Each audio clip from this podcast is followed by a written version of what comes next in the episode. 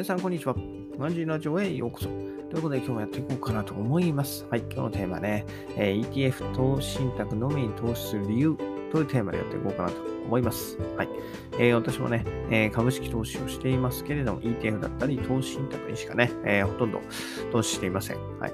えーこれ2021年現在ね、えー本当に一部を、えー金鉱山会社、えーバリックゴールドの方に投資していますけれども、えーまあ、以前にね、興味本位で投資したのが残ってるのみでね、最近は全く買っていません。はい。で、しかもね、えーマイナスということで、まあ、プラスに転じることがね、えーニュースを見てると、近い将来あるようにも見えるので、まあ、それを期待しつつ、今は、はい、えーホールドしてるだけなんで、まあ、少上、上にね、売れればね、えー銀行さん会社をすぐにでも手放してしまおうかなと考えています。はい。うん。でね、うん株式投資をするのであれば、まあ、個別株か、えーそのね、投資とかって ETF だったりっていうのがあるかなと思うんですけど、まあ、個別株の投資もね、やっぱりメリットはあると思うんですよ。はい。うん。その ETF でのね、まあ、運用手数料をなくせたりとか、まあ、利回りが高くなったりね。はい。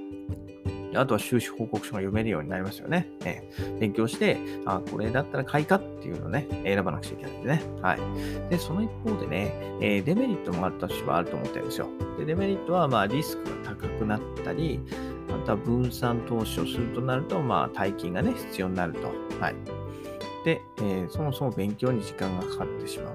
で、その勉強で得た知識がね、えー必ずしも利益に結びつかないっていうのが、はい、ありますよね。うん。で、この一番最後に挙げた、この知識の充実が必ずしも収益に結びつかないっていうところが、私はね、こう、個別株投資をね、やらない理由の一番の、はい、大きな理由になっています。うん。こう知識が高ければ、必ずしも収益に結びついてくるかって言ったらそうではないんですよね。はい。うん。で、こう有名なね、はい、三菱サラリーマン氏も、まあ、時間をかけたからといって、企業の業績や財務状況を深く知っているからといって、投資収益に直結するとは限らない。と、えー彼がね、えー自分作った本で、はい、本気でファイヤーを目指す人のための資産形成入門という本で、えーおっしゃっています。うん。で私はね、この意見に、えーすごく同意かなというふうに思っています。うん。ね。やっぱりこうね、いろんな機関投資家だったり、プロの投資家がいる中で、彼らね、ものすごい勉強して、本当プロだから、もうそれについて、えー知り尽くしてるわけですよね。で、そういう彼らでさえ、あのね、えー収益を外して、ね、株の動向を読み切れない。はい。のであれば、まあ私のようなね、素人の、はい、ね、素人の、ね、投資家が、ちょこっと勉強した程度で、絶対ね、株の動きを読める、値動きを読めるわけがないんですよ。はい。うん。だからね、うん。そんな個別株、はい。ね、えー大きなリスクを取らずに、まあね、えー ETF だったり、投資信託だったりっていうところでね、はい。そのじゃあ投資信託だったり ETF だったらどれがいいのかっていう、こう最低限のね、えー知識をつけることで、まあ株式投資からの利益を取りこぼすことなく享受することが、えー大事なのかなというふうに思っています。はい。で、この ETF を選択するっていうことは、まあ、パレートの法則にもね、えー当てはまるかなと思います。はい。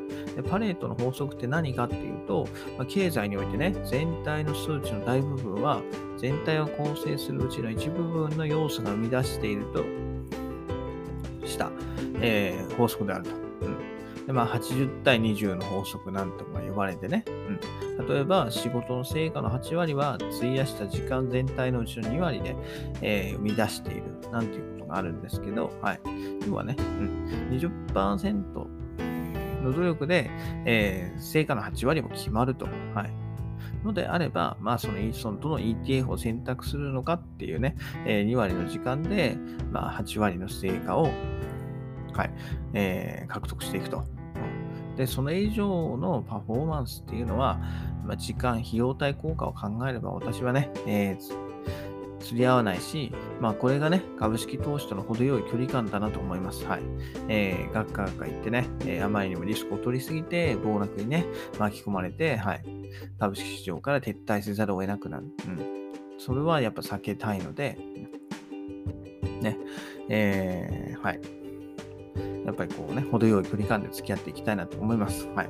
で、私のようにね、こう一度も暴落を経験していない投資初心者にとっては、やっぱりね、えー、ついつい時間とかお金をかけすぎてあまりね、えー、人生をね、台無しにしてしまう可能性が、えー、大いにありますのでね、はい。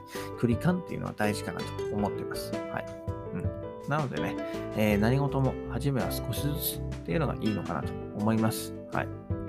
うん。やっぱりね、こう、知識と収益や比例関係を結びつ伸びていくことがないっていうのは、えー、ね、大きいので、うん。